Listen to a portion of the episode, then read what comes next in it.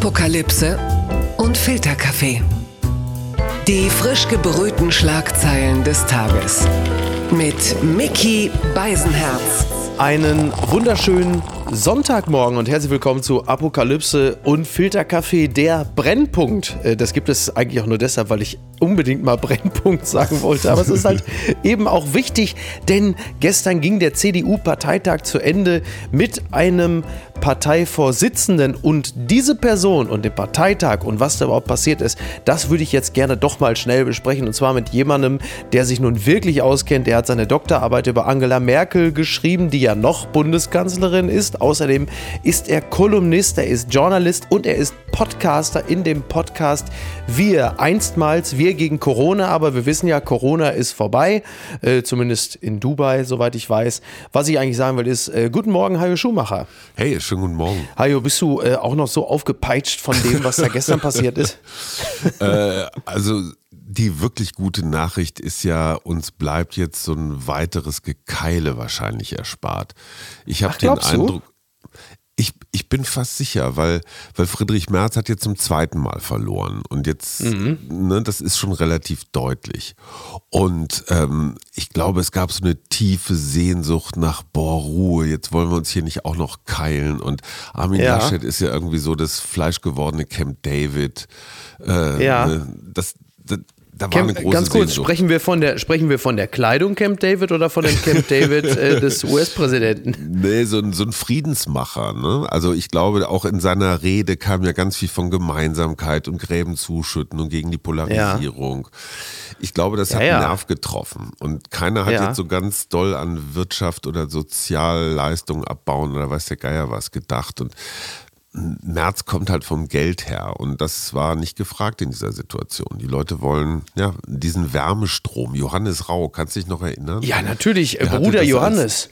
Bru- Genau, Bruder Johannes. Dann hattest du auch immer den Eindruck, der würde so jeden persönlich in den Arm nehmen. Weil ich meine, für, seine, für sein Corona-Management, ähm, ja, weiß nicht, da hätte er jetzt nicht unbedingt Parteivorsitzender werden müssen. Dann kommen wir doch erstmal dazu. Gewinner des Tages.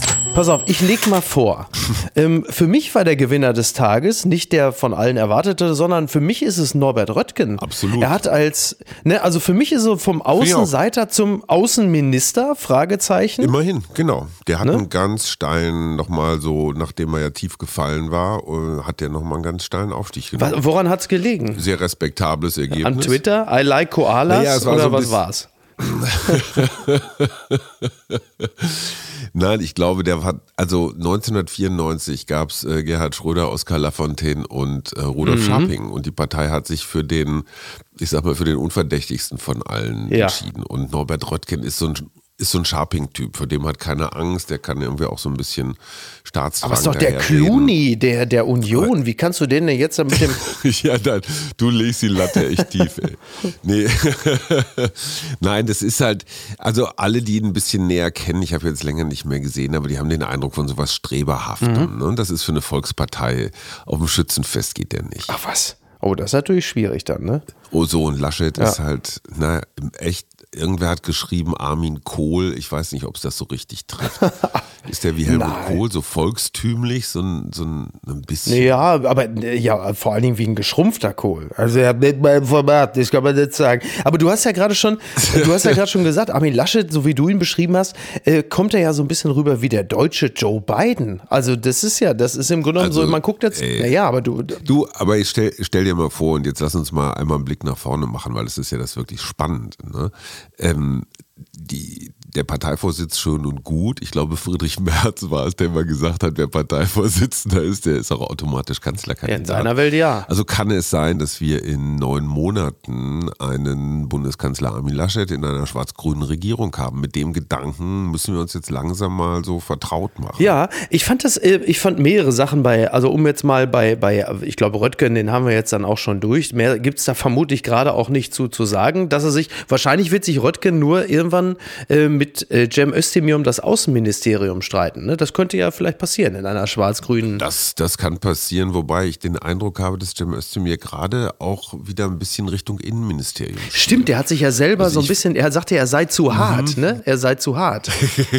Finde ich irgendwie geil. Von einem Grünen. Super, ne? Ja. Ja, ja, genau. Ja, hat mir. Also da könnte er echt Geschichte schreiben. So ein, so ein richtig cooler grüner Innenminister, der so an den richtigen Stellen Ja. äh, ein bisschen Dampf macht, fände ich sehr, sehr unterhaltsam. Aber, aber Laschet sagte äh, während seiner, wie ich finde, wirklich äh, durchaus gelungenen Rede, die ihm jemand offensichtlich gut geschrieben hat. Lebens Wirklich, hat er gut gemacht, weil es Ja, ähm, und- und- persönlich war. Er hat ja mit dem Bergmanns Ja. Schicksal oder der, der Tätigkeit seines Vaters angefangen. Das hättest du dir als Redenschreiber schon gar nicht mehr getraut. Ja, nee, Nummer. also in NRW wäre es ein bisschen zu abgeschmackt ist, schon, das gewesen. ist schon echt ganz, tie- absolut ganz schön tief in die Klischeekiste. ja, das stimmt, das ist so wie bei Aber der gut. SPD, wo sonst immer der Bergmannschor gesungen hat mit den roten Ja, Schals ja, und genau, so. genau, ne? genau. Das ist, Der Steiger Ja, ja. Und dann hat ja Armin Laschet später gesagt, äh, ich bin Armin Laschet und darauf können Sie sich verlassen. Klingt erst ein bisschen nach Klaus Hipp, ist aber auch ein bisschen das neue Sie kennen mich, oder? Ein bisschen schon, ne? Ja. Und er hat ja noch so einen anderen Satz gesagt, so gegen Merz, so von wegen, ich, ähm, äh, ich habe keine Medienstrategie oder so, ich bin Armin Laschet. Ähm, ja, das, und ich glaube tatsächlich, dass er so, oh, großes Wort, aber so ein bisschen Heilung verspricht, Mhm. weißt du, der wird nicht für seine Politik gewählt. Der wird für seine Laschethaftigkeit gewählt. Ja, ja. Und Ja, weil er vor allen Dingen nicht Friedrich Merz ist. Ne? Ich glaube, das war das. Aber, aber weißt du, das verstehe ich zum Beispiel, da verstehe ich die Partei nicht, da verstehe ich Merz nicht. Okay, also immerhin 47 Prozent haben Merz gewählt. Mhm. Ja. ne? Man, wir reden alle über Laschet, aber da gibt es eine große Fraktion in der CDU. Und das wird die große Herausforderung für Laschet, die diese doch große Gruppe irgendwie einzubinden. Und da geht es ja nicht mehr nur um Merz gegen Laschet, da geht es dann auch um Stolz und wer hat Recht und wer wird gedemütigt und solche Ja, ja, klar. Und ich fand das von dem März, ich fand das von dem März so kühn, jetzt zu sagen, er will das Wirtschaftsministerium haben. Ja, herrlich, ne? Ey, sag mal, was hat er denn noch, was reitet den? Ich meine, Peter Altmaier ist nun wirklich der dickste Vertraute der Kanzlerin seit vielen, vielen Jahren, räumt ihr, räumt ihr immer irgendwie da den Schmutz Ja. weg. Und äh, als ob die Kanzlerin ein halbes Jahr vor der, vor der Bundestagswahl den im Moment jetzt nicht so, auch nicht so rasend wichtigen Wirtschaftsminister austauschen würde. Was ein Quatsch. Ja, vor allen Dingen, da, da Also wurde ja von vielen so das Gleichnis mit dem Ritter der Kokosnuss angeführt, dem schon beide Beine und beide Arme fehlen. Und er sagt, jetzt pass auf, jetzt genau. habe ich aber was für dich anzubieten, wo du sagst, ja. Ja, ja, und genau. Merkel hat ja schon gesagt, Was ja, das ist nettes? Angebot, aber. Was machen wir jetzt? Wir bluten uns ja, an. aber irgendwie, also ich habe jetzt keinen unbedingten Bedarf. Danke, Friedrich, tschüss. Ähm, schon, Friedrich Merz, ähm, also die, die, was mich gewundert, oder was heißt gewundert hat, Friedrich Merz hieß ja immer, er sei so ein mitreißender Redner. Ich finde, die Rede war keine Vollkatastrophe, aber es war halt eben auch nicht die Rede, die man hält, wenn man irgendwie jemand, sie war ja völlig, sowas, so eine Rede hältst du eigentlich vom EU-Parlament, so völlig, äh, ja, so, so unpersönlich. Ähm, der einzig persönliche Moment war ja, als Merz dann äh, auf sein Frauenproblem zu sprechen kam und sagte, ich weiß, dass wir in der Frauenpolitik besser, blablabla, aber wenn ich wirklich ein Frauenproblem hätte, wie manche sagen, dann hätten mir meine Töchter schon längst die gelbe Karte gezeigt und meine Frau hätte mich vor 40 Jahren nicht geheiratet. Ich sag's mal so, Bill Cosby ist rund 60 Jahre verheiratet und hat drei Töchter und der hat ziemlich sicher ein Frauenproblem. Ja, das war der Versuch zum Menscheln. Mhm. Ne? Und ich weiß gar nicht, also diese Frauenfeindlichkeit, die er ja häufiger mal ähm, um die Ohren gekriegt hat, das scheint ihn getroffen zu haben. Ja. Weil ich meine, der Laschet hat ja auch nicht erzählt, ich hatte da irgendwie ein Kittelproblem mit meinem Sohn und ich weiß nicht was. Ähm, der ist einfach nach vorn marschiert und hat gesagt, wir müssen zusammenhalten. Und Merz hat so eine Rechtfertigungsrede gehalten. Die war nicht selbstbewusst. Aber das, du sagst genau das Richtige. Der große Redenhalter Merz. Auch das ist er nicht mehr. Ja, also du hast da immer noch dieses Bild aus den, aus den Nullerjahren, wie der freche, forsche Friedrich da im, im Bundestag auftritt. Aber das haben wir doch bei dem, bei, bei dem Dreikampf da AKK Spahn Merz auch gesehen. Ja, ja. Da hat er die Rede ja auch völlig vergurkt. Nein, insofern ist es auch gerecht, weißt du. Da ist jetzt, kannst du nicht sagen, weil es irgendwie groß gefingert oder so. Der, der Laschet war wie so ein, ja, so ein Sprinter über 100 Meter im olympischen Finale war der auf die Minute gut vorbereitet. Für mich war Laschet eher wie Homer Simpson. Für mich war Laschet eher wie Homer Simpson äh, in diesem Boxkampf, wo, der, wo dieser hochfavorisierte Gegner sich einfach die Arme an ihm lahm gehauen hat, weil er einfach nie umgefallen ist und am Ende stand er dann halt immer noch da. Ja, ja, genau. Ja, wie, wie, wie in einigen Rocky-Filmen, ne? da kriegt er auch immer echt so wahnsinnig lange auf die Fresse. Aber das mögen die Leute vielleicht auch. Verlierer des Tages.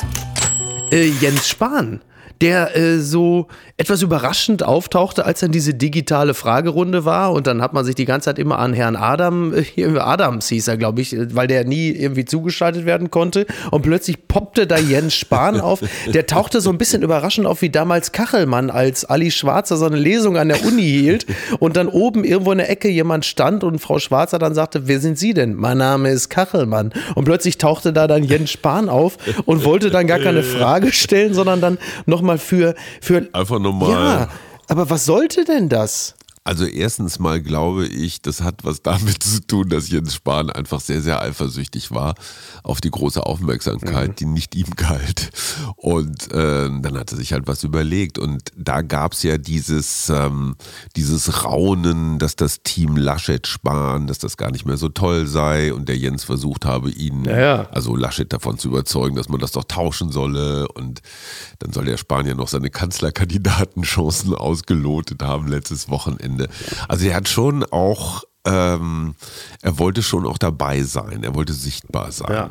Ja, ja. So, und das fand, das fanden die Delegierten jetzt nicht so witzig. Ja, das hat man ihm dann ja auch deutlich gezeigt, ne? Relativ. Also der hat ein wirklich, ein wirklich schlechtes Ergebnis gekriegt. Weil eigentlich hätte ich erwartet, dass er das beste Ergebnis kriegt, weil alle wissen, der ist eigentlich die Zukunft, ne? Also Armin wird jetzt keine 16 Jahre hin. Nee, vermutlich, äh, vermutlich nicht. Und das ist jetzt halt eben auch die Frage, und das bringt mich äh, jetzt zu dem äh, letzten Punkt für heute. Das hat mich überrascht dass äh, Armin Laschet äh, vielleicht doch mehr Kanzlerambitionen hat, äh, als man das äh, gedacht hatte. Ich bin ja, bin ja wirklich davon ausgegangen, äh, dass einfach derjenige, der jetzt dann Parteivorsitzender wird, dass er dann eigentlich im Grunde genommen schon mal äh, bei Google Maps gucken kann, wie weit es bis nach Nürnberg ist, zu Söder nach Hause, um dann zu sagen, Markus, bitte, bitte, tu's für Deutschland. Aber so ganz sicher ist das noch nicht, oder? Nein, oder macht Söder schon nein, Frühstück? Nein, das lässt man sich, nein. Nein. Also ich glaube erstens, weil der Söder hat sich tatsächlich überlegt anzutreten, wenn der März es geworden wäre, dann hätte der Söder den März rausgefordert. Aber, aber das hätte März doch niemals gemacht, oder? Ich meine, ist jetzt eh egal, weil es ist jetzt Konjunktiv 3. Ja, aber, aber Laschet ist auf jeden Fall äh, gut in der, in der CSU verdrahtet und März nicht so doll. Also das, äh, die, die spielen schon auch da Doppelpass. Und bei einem sind sich ja alle einig in der CDU, äh, egal wer es wird, Hauptsache Friedrich Merz wird es Weil sie es ihm bis heute einfach saumäßig übel nehmen, dass er sich einfach mal 15 Jahre verkrümelt mhm. Und äh, eine, eine, dicke Marke gemacht hat. Und jetzt kommt er wieder und führt sich auf, so ich stehe, stelle mich auf die Bühne, habe noch nie irgendwas gewonnen und gar nichts ähm, und möchte jetzt mal Wirtschaftsminister werden. Ja. Jetzt ist aber auch mal gut. Aber Übrigens zum Verlierer des Tages, und muss ich noch mal einmal ganz kurz einschieben, ist für mich ein ganz klein bisschen auch Olaf Scholz. Oh. Weil Friedrich Merz wäre natürlich ein hammertoller ja. Gegner für die gewesen. Ja, da hättest ja, du stimmt. alles mobilisieren können, was die sozialdemokratische Klaviatur hergibt. Ja, stimmt. Super Feindbild. Ja.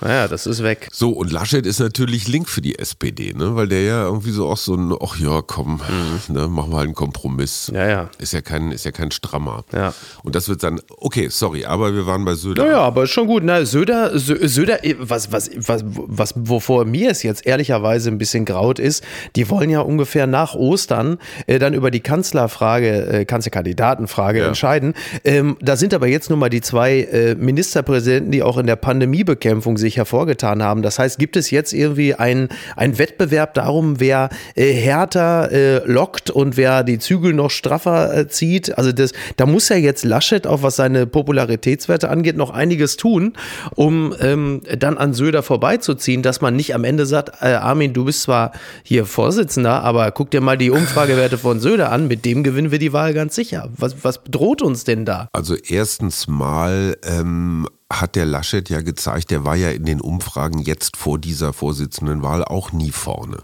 Da war Merz, also was die Umfragen anging, relativ uneinholbar weit vorne. Ja. Und du siehst, dass dieser, dass dieser Laschet, äh, der hat ein paar Mal richtig auf die Nase gekriegt und der lässt sich das nicht mehr wegnehmen. Das ist die Chance seines Lebens. Also das ist völlig klar, dass es keinen Wolfratshausener oder Nürnberger Frühstück gibt, äh, wo er äh, dem Söder die Kanzlerschaft anträgt.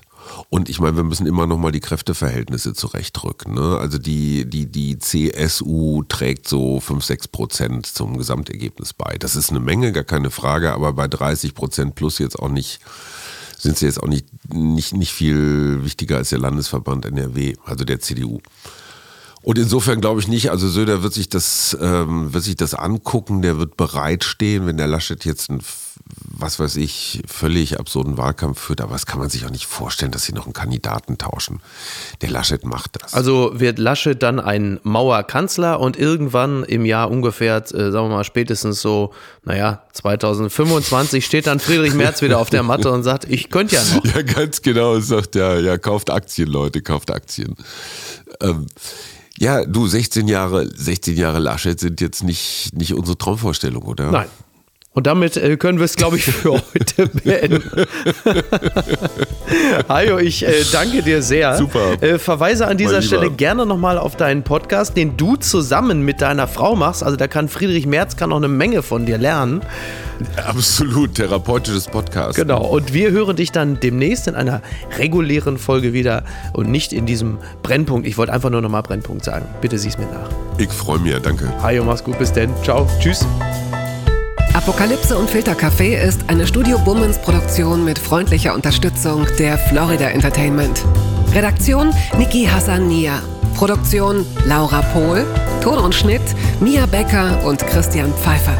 Neue Episoden montags, mittwochs und freitags. Überall, wo es Podcasts gibt.